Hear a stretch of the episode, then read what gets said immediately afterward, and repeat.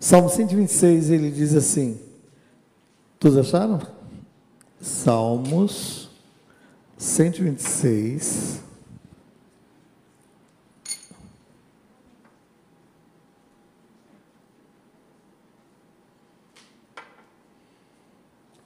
No verso 1 e 2, diz assim: Quando o Senhor restaurou a sorte de Sião, ficamos como quem sonha. Então a nossa boca se encheu de riso, a nossa língua de júbilo. Então entre as nações se dizia: Grandes coisas fez o Senhor por eles. Grandes coisas fez o Senhor por ele. Amém? Seja firme, seja constante. Amém? Nunca perca a esperança. Eu sei que tudo tem cooperado para que você se perca em meio a essa caminhada. Mas eu quero te incentivar, né, a nutrir a tua esperança através das promessas de Deus, né, fincadas aqui na Bíblia como regra de fé e prática nas nossas vidas. Este Deus que tem cuidado das nossas vidas de uma maneira muito especial e é interessante quando o salmista escreve esse salmo, ele estava falando de um momento, um momento de aflição, o momento a qual eles estavam passando, né? Que era um momento de restauração. Mas para que haja um momento de restauração, tem que haver um momento de trabalho, um momento realmente que demanda, né? Para o restaurador, aquele que vai restaurar, restaurar uma obra de arte, demanda tempo, demanda trabalho. Então, o que, que ele tem que fazer? Ele pega um quadro, por exemplo, lá, e o que ele vai fazer? Ele vai tirar tudo aquilo que está de uma maneira superficial, que não é autêntico, que não é original, e ele vai buscar mais próximo né, a cor que é original, os traços que são originais. Então, essa é a função do restaurador. Então, ele vai buscar estar mais próximo daquilo que é original. Então, quando Deus ele fala sobre essa restauração, de restaurar né, a nossa alegria, restaurar a nossa esperança, ele está falando deste momento de nós restaurarmos essa esperança indo lá no original. Amém? Pois a alegria do Senhor é a nossa força. A alegria do Senhor sempre será a nossa força. As circunstâncias todas, elas vêm de uma maneira contrária tentando minar, tentando saquear a nossa esperança. Eu entrei neste ano cheio de sonhos, cheio de planos, né? Eu jamais imaginaria que eu entraria na virada do ano, né? Passando por aquela, essa gripe tão forte que me deu uma segurada. E eu acho interessante como Deus faz as coisas. Às vezes Deus nos segura, Deus ele nos coloca realmente num local para tratar conosco, para falar conosco. Mas muitas vezes a gente não entende. Eu lembro que no começo, nos primeiros dias, as dores de cabeça eram muito grandes, muito fortes, né? E aí eu não tinha nem raciocínio, né? Não raciocinava. Passou dois, três dias, eu não tinha vontade de comer. Então, por quê? Porque você está passando por um momento onde a circunstância ela tenta tomar todo o controle e o comando, mas aí Deus, de uma maneira muito especial, ele estava presente, como ele está presente nas nossas vidas. E é isso que é interessante. Nós vemos o salmista escrevendo, ele diz assim: quando o Senhor restaurou, quando o Senhor me trouxe à posição original, nós estávamos como aquele que sonha. E é interessante porque quando eles estão falando neste salmo, neste cântico de louvor, de gratidão, eles estavam saindo de um momento de é, cativeiro, de um momento terrível a qual eles tinham passado. E o Salmo 137, do verso 1 ao verso 4, ele explana um pouco este momento. Diz assim: Às margens do rio da Babilônia, nós nos assentávamos e chorávamos, lembrando de Sião. Nos salgueiros que lá havia, pendurávamos as nossas harpas, pois aqueles que nos levaram cativo nos pediam canções, e os nossos opressores que fôssemos alegres dizendo: Entoai-nos algum, algum dos cânticos de Sião. Como haveria de entoar o cântico do Senhor em terra estranha? Este era o relato né, desses amados irmãos que estavam passando por aquele momento de aflição, por aquele momento que veio sobre a vida deles, como pode vir sobre as nossas vidas, né, que realmente tentam tirar né, essa alegria. E é interessante porque diz de uma maneira muito clara que os opressores pediam que eles cantassem. Aqueles que tinham levado eles cativo queriam que eles entoassem um cântico, um louvor, e eles é, pediam que essa alegria fosse uma alegria expressa ali em meio àquelas situações. E é interessante porque eles, eles relatam isso nesse, nessa parte que nós lemos. Ele diz assim: os nossos opressores pediam canções, os nossos opressores pediam que fôssemos alegres.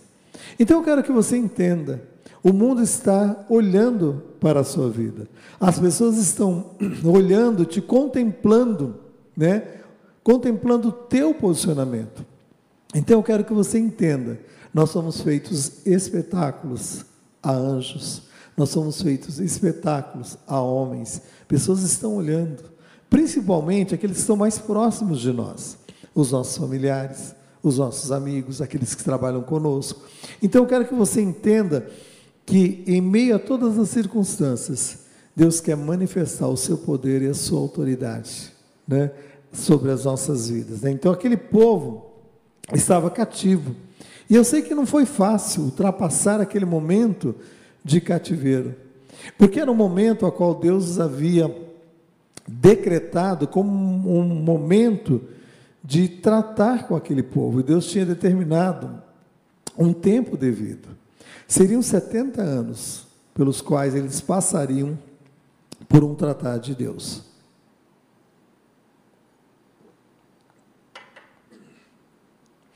Então, isso quer dizer que nós temos este tratado de Deus dentro de um tempo pré-estabelecido por Ele. Eu não estou dizendo que são 70 anos, os quais Deus possa estar tratando, mexendo na sua vida. Pode ser alguns dias, pode ser algumas semanas, pode ser esses 15 dias, os quais eu passei, esses, esses primeiros 15 dias deste ano, eu não sei. Mas com certeza, retenha de Deus aquilo que Ele quer te ensinar em todo tempo, em todo momento. Então, como não perder a esperança em meio às dificuldades na vida? Como? Então, a primeira coisa que eu vejo que é fundamental é nós termos um foco, é nós termos um foco correto. E o povo eles estavam sendo direcionados por Deus a ter este foco correto. Quando nós lemos o Salmo 126, no final do Salmo 126, no verso 2, diz assim: Deus tem feito grandes coisas. Qual que é o foco, correto? Deus tem feito grandes coisas. Porque ele começa a dizer no Salmo 126, no verso 1, diz assim: Quando o Senhor restaurou a sorte do seu povo, nós estávamos como aqueles que sonham. Nós estávamos como aqueles que sonham. Então a nossa boca se encheu de riso, a nossa língua de cânticos, porque se dizia: grandes coisas tem feito o Senhor por nós. Verdadeiramente grandes coisas o Senhor tem feito. Então nós temos que ter este foco correto na nossa vida. Este foco correto, que não é um foco apenas de um domingo à noite, de um culto dominical, não. É um foco correto, diário, sobre as nossas vidas. Que quando nós paramos para falar com Deus, Ele para para nos ouvir, para receber a nossa oração. Quando nós paramos para falar com Deus, os céus se abrem para ouvir o nosso clamor em nome de Jesus. Então, essa certeza, essa convicção, esse foco correto que nós temos que ter, que Deus, Ele realizou grandes coisas, mas Ele quer realizar ainda grandes coisas nas nossas vidas. E Ele vai realizar ainda grandes coisas sobre as nossas vidas. É ter essa esperança bendita de que aquilo que Deus quer fazer nas nossas vidas, Ele não depende de uma virada de ano. Ele não depende de uma mudança de um ano para o outro, não. Ele faz hoje, se ouvirdes a voz do Senhor teu Deus não endureça o vosso coração. Então, quando nós temos essa sensibilidade para ouvir a voz de Deus, nós estamos no foco correto o foco correto de receber essas grandes coisas que Deus quer fazer nas nossas vidas, em nós e por meio de nós. Então, tenha o foco correto. Não podemos esquecer, né, de que Deus já fez grandes coisas, mas que Ele quer fazer ainda grandes coisas em nossa vida.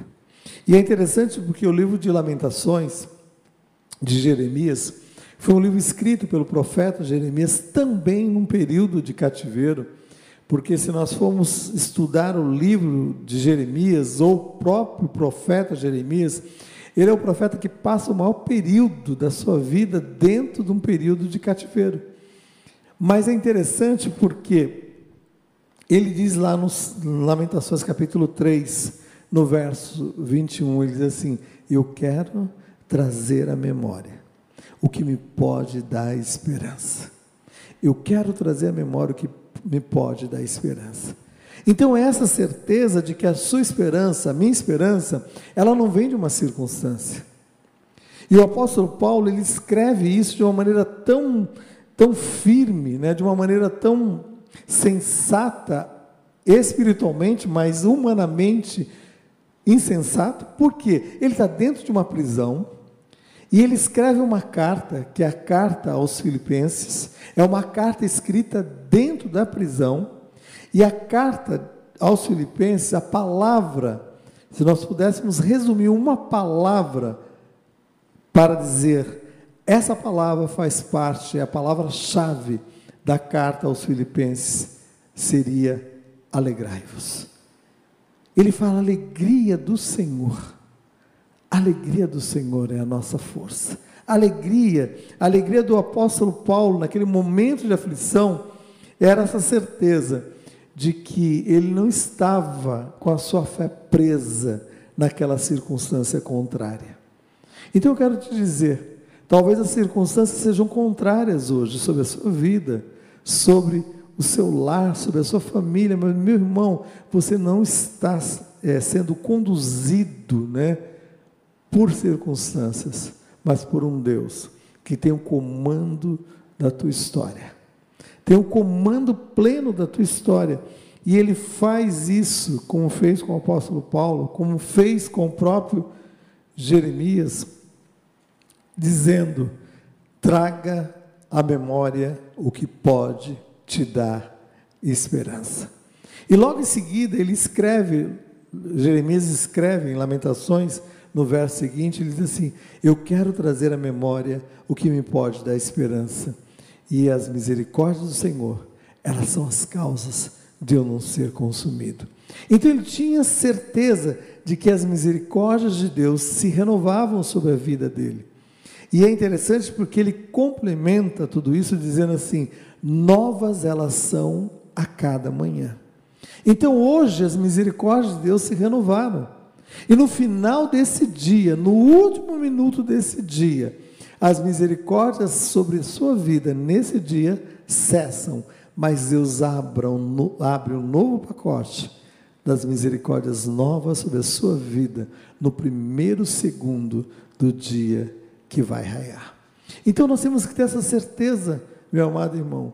Você não é dirigido, nem é movido por circunstância. Porque quando você, é, você é dirigido ou movido por circunstâncias, você fica atordoado, você perde né, a direção, o norte. Né? Por isso que às vezes você vê é, expressões assim, ah, aquela pessoa está desnorteada, quer dizer, ela está fora do norte, da direção, ela não tem uma direção de vida, ela está perdida, mas nós não, nós temos uma direção plena, que é nos dada por Deus, uma direção plena que é nos dada através da palavra de Deus, dessa palavra que é viva, dessa palavra que é eficaz, dessa palavra que direciona as nossas vidas em todo tempo, em todo lugar. Parai, estai quieto e vede o livramento da parte de Deus para com a sua vida através da revelação plena da palavra de Deus. Quando você para para ouvir Deus falar, através da sua palavra, você vai ouvir a doce voz do Espírito Santo de Deus dizendo ao seu coração aquilo que é necessário para a sua vida, com certeza, em nome de Jesus. Hoje eu estava fazendo a meditação dentro dos capítulos que nós estamos lendo e era só genealogia. Mas você acredita que Deus falou comigo na genealogia? Falou, falou de Efraim, falou de, né, de Benjamim, falou, mas como Deus fala? Falou em, em aspectos ali, comecei a ler, falei, meu Deus, e eu vi, eu, hoje eu preferi fazer o contrário, eu fui ouvir, né? Eu peguei o aplicativo e eu pus para ouvir, e eu fui ouvindo, fui absorvendo, porque tem vezes que eu, que eu leio, eu leio, tem vezes que eu anoto, eu faço um rascunho, mas hoje eu quis ouvir. E foi legal, foi ouvindo, e Deus foi falando, e Deus falando. E aí é interessante, por quê? Porque esse Deus, ele fala conosco até na genealogia. Fala conosco até na genealogia, meu amado irmão. Ele revela coisas tremendas. E aí você pensa assim: ah, ah esse Deus, né? É, nós temos muitas conquistas que nós alcançamos a partir da década de 60 para 70, onde veio aquele movimento feminista e abriu as portas para as mulheres atingirem o seu status devido. Meu irmão, Deus é um Deus que já tinha os direitos né, tão maravilhosos para a mulher na Bíblia. E ali eu comecei a ler, e falei, meu Deus, aqui Deus está falando, porque a, as nossas genealogias, você vai ver lá, que é a genealogia, família de tal, então pegava a referência do homem em si. Mas dentro dessas referências, tem algumas referências que Deus falava assim, e esse, e esse gerou a filha tal, tinha nome de mulher ali, porque às vezes assim, eu já li várias genealogias, eu já me perdi muitas vezes lá na genealogia sobre Ruth, já preguei sobre Ruth, já preguei sobre Raabe, e parece que a gente se perde só em duas mulheres, mas tem muitas outras mulheres. E eu te incentivo a ver mulheres ali naquela genealogia. Mulheres com fibras, mulheres que foram mães, mulheres que foram empreendedoras, mulheres que foram abençoadas por Deus, e Deus fala assim: Eu vou colocar o nome dessa mulher aqui. Ninguém vai entender porque eu coloquei, eu vou colocar, eu vou honrar, porque o nosso Deus, Ele nos coloca no lugar de honra.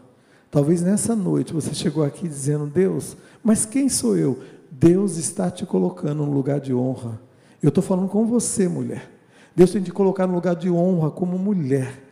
Deus tem te colocado como lugar de honra como aquela que tem sido abençoadora dentro do seu lar. Deus levantou uma mulher lá nos séculos passados, uma mulher que pôde cuidar dos seus filhos sozinha ali, cuidando, e de repente aquela mulher, ela criou vários homens de Deus. O nome dessa mulher é Susana Wesley, mãe de John Wesley, fundador do metodismo, da igreja metodista.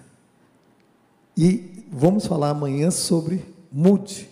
E você vai se deliciar com a vida desse grande homem de Deus, mas que foi criado por uma mulher. Eu não vou falar para você o que vai, vou falar amanhã, mas eu vou falar só um negocinho. Com quatro anos de idade, Mude perde seu pai, um alcoólatra. Ele poderia ter um destino terrível, mas a sua mãe, o educou e educou os seus irmãos nos caminhos do Senhor. E aí eu te convido, amanhã estar na live às 21 horas, nós vamos falar sobre Mude e você vai conhecer a história de Mude. Por quê? Porque Deus levantou desde o Éden. E às vezes as pessoas colocam de uma forma depreciativa o posicionamento da mulher. Mas Deus colocou a mulher no lugar de honra. O diabo tentou roubar e saquear lá no Éden, mas Deus está restaurando mulheres de Deus nessa geração. Mulheres de oração, mulheres que serão um impacto nessa geração em nome de Jesus, como profissional, como mulheres de Deus, como mães, como empreendedoras, com certeza em nome de Jesus. Eu não sei porque eu estou falando isso, que não está escrito aqui, mas eu quero dizer para você que Deus tem grandes coisas para a sua vida. Grandes coisas fez o Senhor por você. Não deixe que ninguém roube e saqueie aquilo que Deus tem feito na sua vida. Na sua vida. Eu lembro que um tempo atrás, uma irmã, ela tinha ganho o seu segundo filho e ela precisou parar por um momento da, na questão profissional. E eu lembro eu cheguei para essa irmã, falei para essa irmã, filha, Deus vai, Deus está te dando um tempo para você cuidar dos seus filhos por um momento, mas Deus vai te dar o momento certo de você retomar na sua carreira profissional e você vai dar continuidade, mas é tempo de você agora ter esse momento com seus filhos. E foi tão interessante porque ela ficou um período, acho que dois, três anos, depois ela retomou na carreira profissional e ela continuou. Hoje ela continua sendo mãe, porque ela não deixou esse legado de lado, porque é um. Eu fico olhando para as mulheres e falo assim: é um legado que Deus deu, um privilégio, né? Que Deus deu para as mulheres que nós não temos. Nós somos pais, mas esse privilégio de é algo que a mulher já sai ganhando. Nove meses, ela já está na nossa frente, né? Ela já tem essa ligação com a criança nove meses antes do pai, porque já está dentro ali do seu ventre, e Deus conhecendo cada situação. E é interessante porque Jeremias está passando por esse momento e Deus fala: traga, Jeremias, a memória, o que te pode dar esperança. Que a cada dia eu quero renovar as minhas misericórdias sobre a sua vida. E aí, o Salmo 62, verso 5, o salmista diz assim: Somente em Deus a minha alma espera silenciosamente, porque dele vem a minha esperança. A minha esperança não vem de gritos, não vem né, de situações adversas, não, a minha situação, a minha alegria, a minha esperança vem do Senhor. E o salmista dizia isso: somente em Deus eu vou esperar. Eu vou esperar silenciosamente. Esperar em Deus silenciosamente. Como é difícil muitas vezes. Porque muitas vezes nós somos levados a murmurar, nós somos levados né, a questionar. Mas existirá momentos nas nossas vidas que Deus vai fazer com que nós passemos por aqueles momentos sozinhos. Sozinhos. Passemos por aqueles momentos sozinhos. Por quê? Essa solidão vai vir da parte de Deus como algo providencial para Deus falar conosco, para Deus falar com você, para Deus falar comigo, né? Porque vem da parte de Deus para quê? Para ajustar o foco devido. O foco devido nas nossas vidas. Então, muitas vezes a gente não entende, Deus, eu tinha tantas coisas para fazer, de repente parei, estou aqui. E Deus falou: não, é o momento de ajustar o foco. E o foco não pode estar em pessoas nem em circunstâncias. O foco ajustado tem que estar em Deus tem que estar no Senhor. Foque em Deus, busca Deus, porque tudo, tudo que você passa circunstancialmente é relativo na sua vida. Mas Deus é absoluto. Ele é absoluto, é supremo. E a segunda coisa que eu quero falar contigo que é, é tempo, lembre-se, é um tempo de aprendizado. Você está num tempo de aprendizado. Então, o Salmo 137 que nós lemos, Agora, no verso 3 e 4, diz assim: Pois aqueles que nos levavam cativos nos pediam canções, e os nossos opressores que fôssemos alegres, dizendo: Entoai-nos algum dos cânticos de Sião. E eles diziam: Como, porém, haveríamos de entoar o canto, o cântico do Senhor em terra estranha? Todo aquele tempo vivenciado pelos israelitas, pelo povo de Deus ali, era um tempo de aprendizado vindo da parte de Deus. Então, era um tempo desconhecido, era um momento desconhecido. E tudo aquilo que é desconhecido nos assusta ou traz ao nosso coração um certo receio, um certo medo. Mas eu quero te convidar a entregar, a confiar, e o mais ele fará. É como uma criança que está no, no colo da mãe e a mãe o coloca no chão, ele começa a andar e aí ela vai assessorando aquela criança nos primeiros passos. O que acontece? A criança sente a segurança e ela dá os passos. Ela cai, a mãe levanta, ela vai assim é, criando, né, esta segurança devida. Por quê? Porque tudo era desconhecido. Até então a criança estava no, no colo da mãe. Até então a criança estava totalmente dependente né, para toda, tudo aquilo que ela iria fazer agora, ela vai começar a ter as experiências. E da mesma forma, na nossa vida espiritual, Deus vai nos levar a este momento. Talvez você esteja passando por um momento de dificuldade e Deus vai te oferecer o colo, para você ir para o colo dele. Mas, meu irmão, vai chegar um momento, Deus vai falar assim: é hora de você descer do colo, porque você não é mais criança. Você agora vai se posicionar. E você agora vai tomar posições como alguém que anda comigo. Então é tão interessante esse acalentar de Deus. Acalentar no colo da mãe e do pai. É gostoso. Se você tem seu pai, sua mãe, ainda que você seja casado, é gostoso acalentar no colo da mãe e do pai, mas não adianta você sair no, no meio da luta, da dificuldade, eu vou para o colo da mamãe. Não, agora você vai ter que resolver a situação. Você vai ter que enfrentar os gigantes. Você vai ter que enfrentar o inimigo. Né? Então, tudo aquilo que é desconhecido vai nos assustar. Mas o que acontece nesse tempo de aprendizado? Deus quer nos dar amadurecimento. Deus quer que nós cresçamos. Deus quer que nós experimentemos algo novo diante do Senhor. Já houve momentos na oração que eu estava orando, estava triste, Senhor, está difícil, e de repente, num dado momento, eu parei com aquela oração e eu levantei, e eu levantei com autoridade, eu, eu disse, disse com autoridade: Satanás, bata em retirada. Todo espírito contrário vai bater em retirada.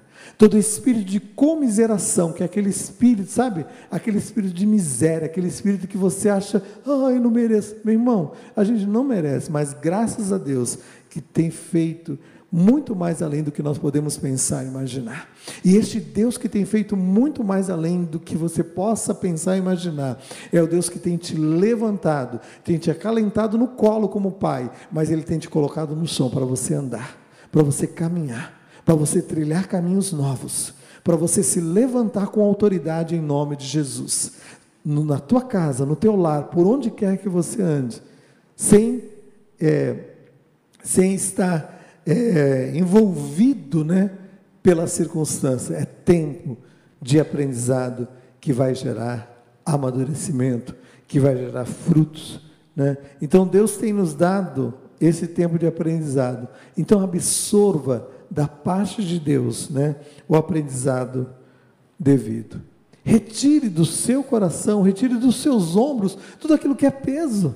E muitas vezes o diabo coloca os pesos que não é devido sobre as nossas vidas, uns pesos que é do inferno sobre a sua vida. Mas, meu irmão, em nome de Jesus, já houve momentos né, de oração que foi orar e mas Deus, o Senhor está me ouvindo. Ah, Senhor, não mereço, realmente não mereço, mas Senhor, eu entro na tua presença em nome de Jesus. É na autoridade do nome de Jesus. Eu não estou entrando porque eu mereço, porque o sangue precioso de Jesus me dá pleno acesso à presença de Deus. Este sangue precioso de Jesus faz com que, se confessarmos os nossos pecados, Ele é fiel e justo para perdoar os nossos pecados. Saia dessa mesmice, dizer que você está vivendo um momento né, de autocomiseração, porque eu preciso né, purgar o meu pecado. Meu irmão, não vai purgar nada. O sangue de Jesus nos limpa de todos os nossos pecados. Não existe purgatório para purgar pecado de crente, não. É o sangue precioso de Jesus que nos purifica de todos os nossos pecados. Não deixe que ninguém prenda você no engano. Não deixe que ninguém prenda você num, momento né, de erro que aconteceu lá no passado. Se confessarmos os nossos pecados, Ele é fiel e justo para perdoar os nossos pecados. Levante a cabeça e prossiga em frente. E o Pai está te colocando no chão para você andar. Você vai andar. E você vai caminhar em nome de Jesus. E você vai, como nós temos profetizado, como nosso pastor profetizou neste ano, é um ano de desafios e de multiplicação. E grandes coisas o Senhor tem feito por nós. E Ele vai fazer ainda grandes e tremendas coisas sobre as nossas vidas. Porque existe alguém que está sob o comando da nossa vida, não são as circunstâncias, é o Deus Todo-Poderoso, que comanda sobre nós, que comanda sobre as nossas vidas. E para finalizar, o Salmo 141, no verso 8, o salmista expressa essa sua confiança ao Senhor e a sua esperança, ele tinha certeza, não seria frustrada. Ele diz no Salmo 141, no verso 8: Pois em ti, Senhor Deus, estão fitos os meus olhos, em ti confio, não desampares a minha alma. Pois em ti, Senhor Deus, os meus olhos estão olhando atentamente. Porque a hora que você tirar os olhos do Senhor e olhar para a circunstância, meu irmão, você vai afundar. Você vai afundar no mar das circunstâncias. Mas quando você está olhando para o Senhor, fito seus olhos no Senhor, e você confiando nele, essa confiança vai fazer com que você prossiga em frente, siga adiante, em nome de Jesus. E eu creio que Deus quer fazer grandes, tremendas coisas na sua vida em nome de Jesus. É um ano de milagres, é um ano de grandes desafios, da ação sobrenatural de Deus em nome de Jesus. E eu quero que você diga para Deus: Deus, usa a minha vida, eu quero estar nas tuas mãos para que outras vidas sejam abençoadas de uma maneira muito especial. Quero orar nessa hora. Eu quero colocar a sua vida, como eu quero colocar a minha vida diante do Senhor porque aquele que começou a boa obra, ele vai completá-la sobre as nossas vidas. Feche os teus olhos, coloca a tua vida diante do Senhor e diz: Senhor, em ti confio. Senhor, a minha alma espera confiadamente no Senhor. De ti vem a minha esperança, de ti vem a minha segurança, o meu socorro bem presente. Senhor, eu quero colocar esta vida diante do teu altar. Essa vida que entrou nessa noite, Senhor Deus. Talvez passando por um momento de aflição, um momento de luta, que tem tentado nortear ou direcionar a vida deste amado. Mas Deus é na autoridade do nome de Jesus, Senhor. Que nós repreendemos tudo aquilo que não vem da tua parte Toda palavra contrária, Senhor Deus amado, nós quebramos o poder, o efeito dessa palavra contrária, que ela caia por terra em nome de Jesus, de sobre essa vida, de sobre este coração. E que o Senhor possa se revelar de uma maneira muito especial, em nome de Jesus, Senhor. E que vidas sejam salvas, transformadas, impactadas pela ação sobrenatural do Senhor. Ó oh, Deus, restaura vidas, restaura lares, Deus. Restaura, Senhor, pessoas nesta noite, Senhor, nessa comunhão plena com o Senhor, Deus. Pois as circunstâncias, por mais adversas que sejam, não pode, Senhor, não pode jamais, Senhor Deus, ofuscar o brilho da tua glória, Senhor. O brilho da tua glória sobre as nossas vidas sobre a nossa vida, Senhor. Obrigado, Deus. Nós te agradecemos. Nós te louvamos, Deus. Em nome de Jesus.